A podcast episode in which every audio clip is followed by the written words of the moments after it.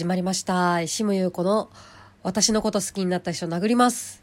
えこんにちは、シムです。え今日もみんなのことぶん殴っていきたいと思います。よろしくお願いします。はい、というわけでですね、今日は何喋ろっかな。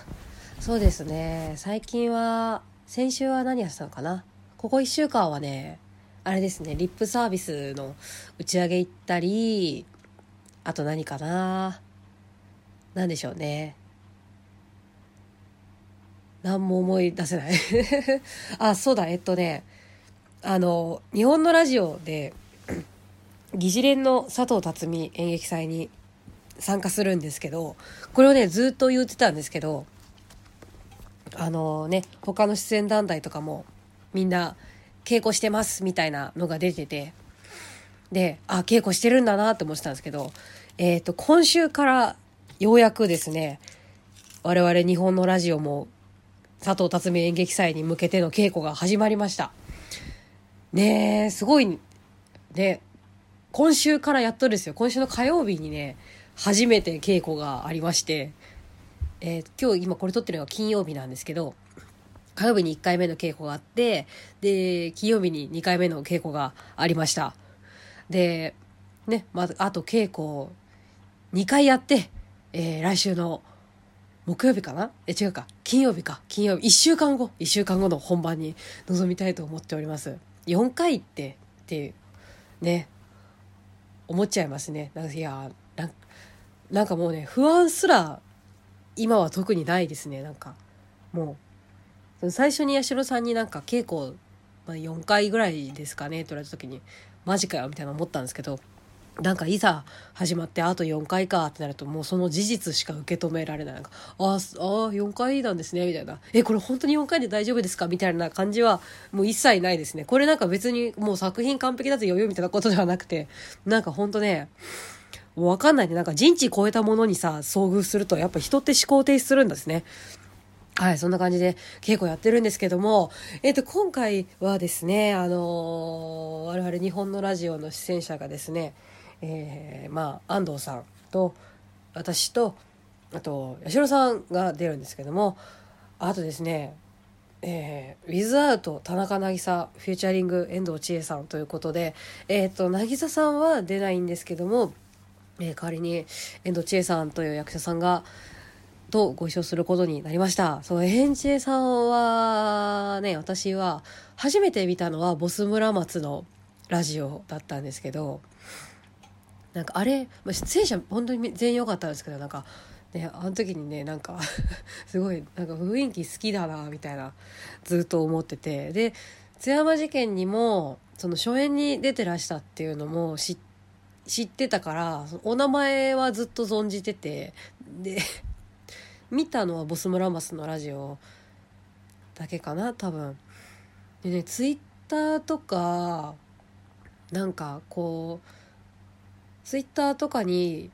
流れるお写真とかを見てた印象だとあのすごくおしゃれな人だなっていうのをずっと思っていてエンチーさんでパッて聞いた時にあなんかすごくおしゃれな人っていうイメージが私ずっとあったんですよ。なんか着てるものがなんだろうねなんかねその奇抜とかではないんですけどなんかねなんかこうなんかなんていうのなんかとなんていうんだろうね。なんか整ってるというかなんかこうシルエットとかは別になんかこう特にその服自体がなんか奇抜なわけではないんですけどなんかこうそその組み合わせでなその組み合わせでも違うのなんかとにかくねなんか超センスバリセンスいいおしゃれな人だなって思っていて。でなんか本当今回ご一緒できて嬉しいなと思ってるんですけどそうそれでその、ね、全員ねそうあの渚さんがウィザード田中渚フューチャリング遠藤千恵になったことによって何が起こったかと言いますと、そのラジオの出演者に何が起こったかと言いますと、えっ、と、全員メガネになったんですよ。これ。出演者4人中、4人ともメガネになって、めちゃめちゃウケるなって思って、4人ともメガネじゃんと思って、第1回目の稽古をね、その、あ、4人ともメガネだと思いながらやってたんですけど、その後稽古の後にご飯食べに行って、みんなで。で、その時に、その、エンジェさんに、なんかずっとおしゃれな人だと思っててつってその私もおしゃれになりたいんですけど私ねおしゃれになりたいんですよずっとこれずっと思ってるんですけどあのねなんか印象としてシムさんってどんな人って言われた時にねおしゃれな人って言われたいんですよねそれをどうしたらいいのかずっと考えてるんですけどいやだからずっとねなんかあのおしゃれな人だなと思っててどうしてるんですかみたいな聞いてたんですよそのでその時にかけてた眼鏡がヘンヘンチェさんのかけてた眼鏡があねパッて見た時丸眼鏡だと思ったの。で丸眼鏡だと思ってでよーく見たら丸じゃなくってなんかね八角形とかだったんですよ眼鏡が。見たことある？八角形眼鏡って思って。すだからすごいさ喋っててさいやなんかあのエンチェさんのことずっとあのおしゃれな人だなと思っててであの私もなんかそうおしゃれな感じになりたいんですけどでパッて顔見たら眼鏡が八角形で「えっていうか眼鏡八角形ですね」みたいになって。いやマジでどこで買うんだろうってそうだからその時にもそのみんなに話したんですけど私はその一応そのなんていうのずずっと眼鏡をかけてる人みたいなイメージでイメージっていうかまあその常に眼鏡をかけてるんですけどなんかなんとなく眼鏡をかけてる俳優みたいな感じでやってるんですけどなんかその割にはなんか私の眼鏡はずっと地味な眼鏡だと。地味っていうかねなんかねプレーンすぎるって思っていてあのー、ずっとねもういつかな2013年あ違う違う違う違う2013年じゃないか。あれいつ買ったんだ？2015年かな確か全国内縁全国版の時に買ったのか2015年ぐらいから多分4年ぐらいか。4年ぐらいずっと黒縁でで裏側がなんかグレーの何て言うんだろう。よく裏側だけ色が違うメガネあるじゃないですか。その黒縁で裏側だけグレーのメガネっていうのをずっともうここ45年ぐらいかけ続けてるんですけどだからなんかメガネの人っていうより私黒縁メガネの人になってんじゃないかな今って思って。でねまあそれは何て言うんだろう。なんかまあ多分そういうイメージで、ね、ずっとやってきたっていうのもあるんだけどなんか最近ねなんかそのそのメガネかけてる人っていうイメージはずっとありたくってそのメガネ俳優みたいなのはずっとありたくってそうでありたくって。でそのありたいと思ってるんだけどずっとなんか自分の中で今かけてるこの黒縁眼鏡以外の眼鏡をかけることが結構こうハードルというかそういうのがあって。でセーラムの時にその平田屋やった時に丸眼鏡っていう設定があったからそのその時初めてもうほんと久しぶりぐらいに新しくメガネ買ったんですけど、で、その時の丸メガネは、まあ、役でかけてるっていうのもあって、その後もまあ、普段でかけれたりするようにはなったんですけど、まだまだね、その私の、私はもっとなんかいろんなメガネをかけたいと思って、やっぱね、メガネ俳優、メガネ俳優っていうのもあるんだよ。なんかね、いやなんかとにかくね、なんか、とにかく私はこのメガネを脱却したいと思って、なんか、だから今多分私はメガネの人っていうか黒縁メガネの人になってんのよ。でも多分メガネの人っていうのはもっといろんなメガネをかけてるんだと思うの。なんか、もっとなんかこうメガネに何か一加減ある。一加減ないかもしれない。なんかごめんね、メガネの人勝手にいっぱい言ってるけど。って思ってて、その時なんかずっとそのちょうどさ座組全員メガネなんてことなかなかねえからさ、ね、先輩メガネの方々にいろいろ聞いたんですけどそもそも私ねメガネかけ始めたのが二十歳ぐらいなんですよ。21とかでメガネかけたからなんかねだから子供の時からかけてたわけじゃないから全然まだメガネと10年も付き合ってない感じなんですけどもあのだからねそのかけ始めた時は本当にそのどういう眼鏡をかけたらいいんだろうみたいなのが全く分かんなくってでその眼鏡おしゃれみたいなのができなくってでねでそれいろいろで結構みんなに聞いたらなんか割となんかそのこだわりみたいなのがあってメガネを選んでたんですよ。八代さんとか安藤さんに聞いたらね。てかめっちゃびっくりしたのがさそのエンジンさんがかけてるその八角形の銀フレームのメガネがめちゃめちゃかっこいいんですけど八角形でさ銀銀フレームでさ八角形の丸メガネですよ。めちゃめちゃかっこよくない？でさでで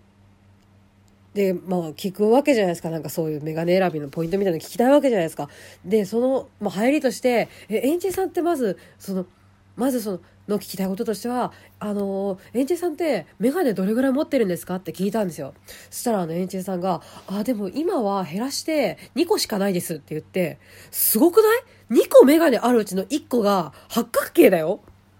もう、選べないよって思ってさ、よし、なんかいっぱい、わかんないけどね、こう、メガネが何個かある中で、うん、なんかメガネ減らそうかな、これからって思ってさ、もう一個、もう一個がどんなメガネかわかんないですよ。わかんないですけど、その、一個に、その、え、残した2個のうちの1個にさ、八角形のメガネを選んだっていうのが、なんかもうめっちゃかっこいいなと思って。で、よくよく聞いたらなんか、その、服も、あの、3セットしかお持ちでないらしくて、減らした結果3セットしかないらしくて、フランス人みたいな言い方してるんですよ。エンジェさんって。あの、服を10着しか持たないみたいな。めちゃめちゃかっこいいなって思って。もう私今家にさ、着ない服何着あるよって思って。私コートだけで何着持ってんだよみたいな感じなんですよ。本当にね。なんか、ね、こう、私も、ね、まずさ、いきなり3セットは無理だから、とりあえず、とりあえずね、こうう、すべての、すべてのものを10着以内に揃えたいですね、なんか。なんかズボンとかスカートとか、ズボン、スカート、ズボン、スカート含めて、えっ、ー、と、10着以内に収めて、トップスも10着以内に収めて、で、コートとか、そういう羽織物系も10着、10着以内に収めて、持ちてえな、本当今ね、着てない服、山のようにあるからねいつか着るだろうみたいなので置いているのは本当に良くない。うんと、着たい服、本当に着たい服だけ残したいなと思っているんですけど、そう、メガネね。で、そう、メガネの話をいろいろ聞いてて、で、で、まあ、なんかみんなこういうメガネが、こういうメガネがいいというのもあると同時になんかその、こういうメガネが似合うようになりたいみたいなのもみんな、なんかお持ちだったんですけど、で、私それずっとあって、あの、ほんと最近なんですけど、そのメガネかけるのはこういうメガネが似合うようになりたいっていうのがあって、あのね、なんか、あれなんていうのかな？なんかね、四角で、四角で、まあ、金属、金属フレームで、金属のフレームで、で、あの、四角の、四角っていうかなんかあの、正方形に近いサイズ感のメガネあるじゃないですか。あれで、ちょっとあの、角が丸い感じで、顔半分ぐらいあるメガネあるじゃないですか、なんか。おじさんとかが、おじさんもかけてねえか、今。なんかあの、あれ、なんかあのさ、なんか、なんていうの爆弾作ってそうって言われてるやつがよくかけてるメガネって言ったらわかるかな。なんか爆弾作ってそうって言われてるやつの卒業アルバムでかけてる感じのメガネって言えばわかるかな？なんかその情報とあの金属フレームでちょっとでかいみたいなのでちょっとみんななんとかイメージをつないでほしいんだけど。なんかそういう眼鏡が似合うようになりたいとずっと思っていて。ででね昔なんかだからそういう眼鏡がで私金属フレームがずっと似合わなかったの。なんか若い時に。なんかそのちょっと金属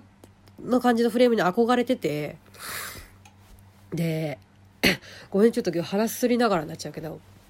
なんかずっと憧れてて。で一回買ったんだけど若い時に似合わなくて。あのだからあ金属フレーム似合わねえなって思って今の黒縁メガネを買ったんですよ。めちゃめちゃスタンダードな。で最近気づいたんだけど多分その年齢的な意味で似合わなかったんだなってことがなんじゃないかなという思い始めてね。年齢的っていうのがそのね、なんか、やっぱりその、メガネが似合う顔っていうのがあるんだなと思って、その顔っていうのがさ、例えばまあ30代になったら自動的に似合うっていうことではなくて、その、例えば30代なら、ちゃんとこう30年の年を、とか人生経験とかを積んできた人が似合うメガネっていうのがあるんですよ。ある、あるんですよ。あると私は思っていて、で、そういうメガネをかけていて、で、そういうメガネが似合ってる人見ると、なんか、いや、かっこいいなとか思って、しまうんですけど、私はまだまだね、この黒縁メガネしか似合わないレベルの人間で、いや、でも最近、その、あ、なんだろうな、いろんなメガネをかけてみてる、かけてみて、黒縁メガネ以外も似合うのではないか。だからそのレベルによって装備できるアイテムが違うみたいなイメージで、だから、こう、最初はだから黒縁メガネしか似合わなかったけど、多分今私はもっと似合うメガネがいっぱいあると思うんですよ。セーラムの時点で、きっと丸メガネが似合う、こう、レベルにも達していて、だからあの時丸メガネが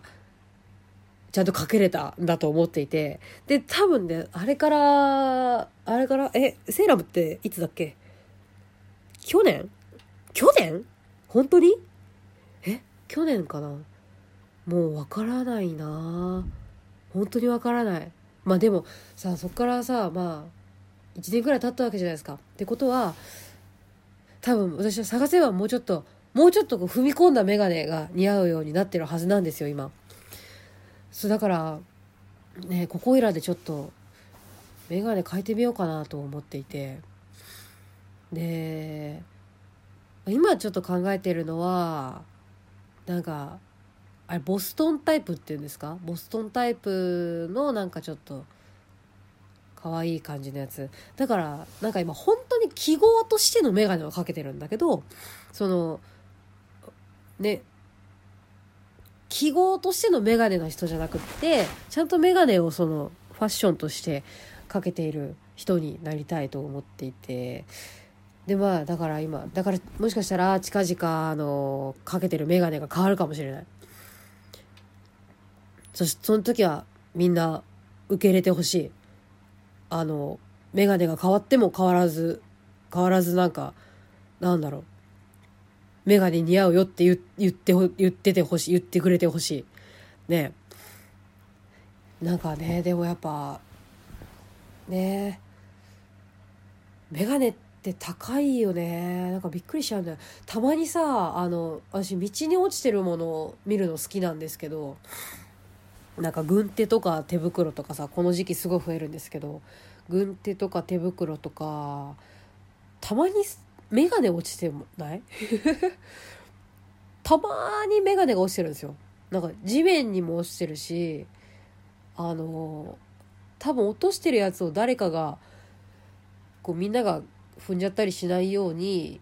あのガードレールとかにかけてあげてる状態とかたまに見るんですけどあれはどうしてあの眼鏡落とすことってある？いやなんかさ多分なんかねこうまあ酔っ払っちゃってなんか倒れてわーってなって眼鏡が落ちちゃったみたいなことなのかな。でもさなんかさ酔っ払ってる時ってそんなベターって倒れちゃうほどさ酔っ払ってる時ってさ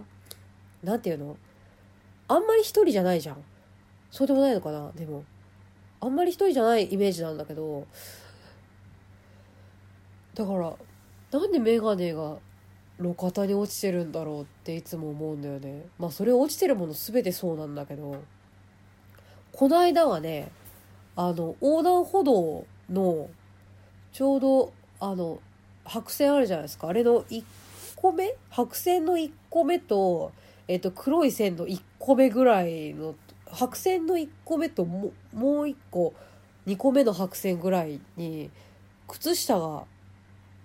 あの両足とも脱ぎ散らかされていて本当にこの状況が分かんなくて何が怖いってさその落ちてるって感じじゃないのよなんかそこで脱ぎましたみたいな感じの落ち方だったの。なんかさ手で使わないでさ靴下脱ぐ時ってあるじゃん。あのなんか足でさこう足でこう靴下の片方のつま先踏んで、で、足をこう引っ張って、靴下脱ぐみたいな脱ぎ方あるじゃないですか。なんかね、あれで脱いだ感じが、なんか形跡があって、なんかここで何が起きたんだろうみたいなのがすごいね、なんか、久々になんかいいもの見たなと思いましたね。あと昔見たやつでね、面白かったのがね、もう面白くもなかったんだけど、あのー、モンスターの空き缶と手袋が落ちてて、あの誰かがここでリミッター解除したなっていう、みたいな状況があったんですよ。いや、なんか本当にあのね、で、落ちてるだけならいいじゃん。落ちてるだけならいいんだけど、あの、モンスターの缶が、なんかバキーって潰されてて、いや、これ絶対さ、モンスターを飲んだやつが、なんかめっちゃパワーアップしてさ、で、なんかもう手袋とかも外してリミッター解除したやつじゃんって思って、なんかツイッターにあげたんだけど、全然反応が皆無とかでしたね、なんか。にいいねとかしかつかなかった